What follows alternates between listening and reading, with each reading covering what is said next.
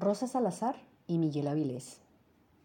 Rosa y Miguel crecieron entre el barro y el barro los juntó. Sus familias eran artesanas y derivaban su sustento de la venta de los productos que elaboraban. De hecho, la mamá de Rosa, doña Ninfa Salazar, es una de las mejores brilladoras de la chamba, es decir, que frota con habilidad y paciencia las ollas negras características de este municipio tolimense, para darles el acabado que las ha hecho famosas. Todos, desde niños trabajaban en casa, tanto en las de nuestros protagonistas como en tantas otras familias. Era lo que había que hacer para salir de la pobreza. Hasta que llegó el tiempo de casarse y Miguel y Rosa empezaron su vida en común. No era fácil arrancar una familia trabajándoles a otros, que era lo que todos hacían. Pero Rosa, agotada de tanto hacer y recibir tan poco, un día le dijo a su marido que deberían lanzarse a la independencia. Le anunció con esa firmeza que tienen tantas mujeres en sus casas en Colombia, que iban a cambiar un poco su forma de vida. Porque venimos en las mismas, trabaje y trabaje y no vemos nada. No veíamos nada de resultados y con los chicos, tengo cinco hijos y pues usted se imagina, nos tocaba un poquito duro. Al comienzo, como ella misma lo reconoce, fue duro.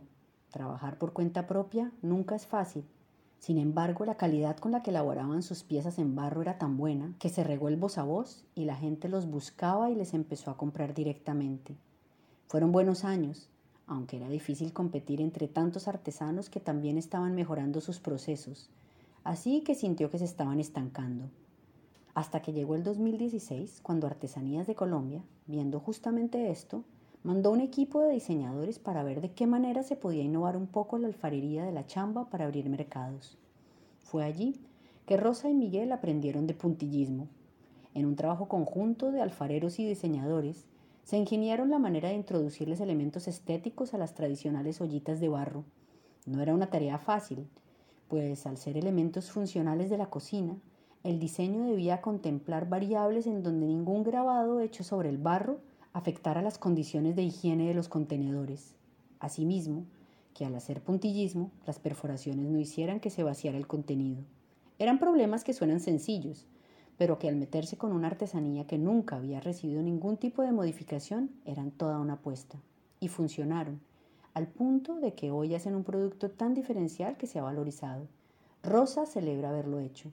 Le encanta lo que hacen y disfrutan innovando los diseños para cada nueva feria.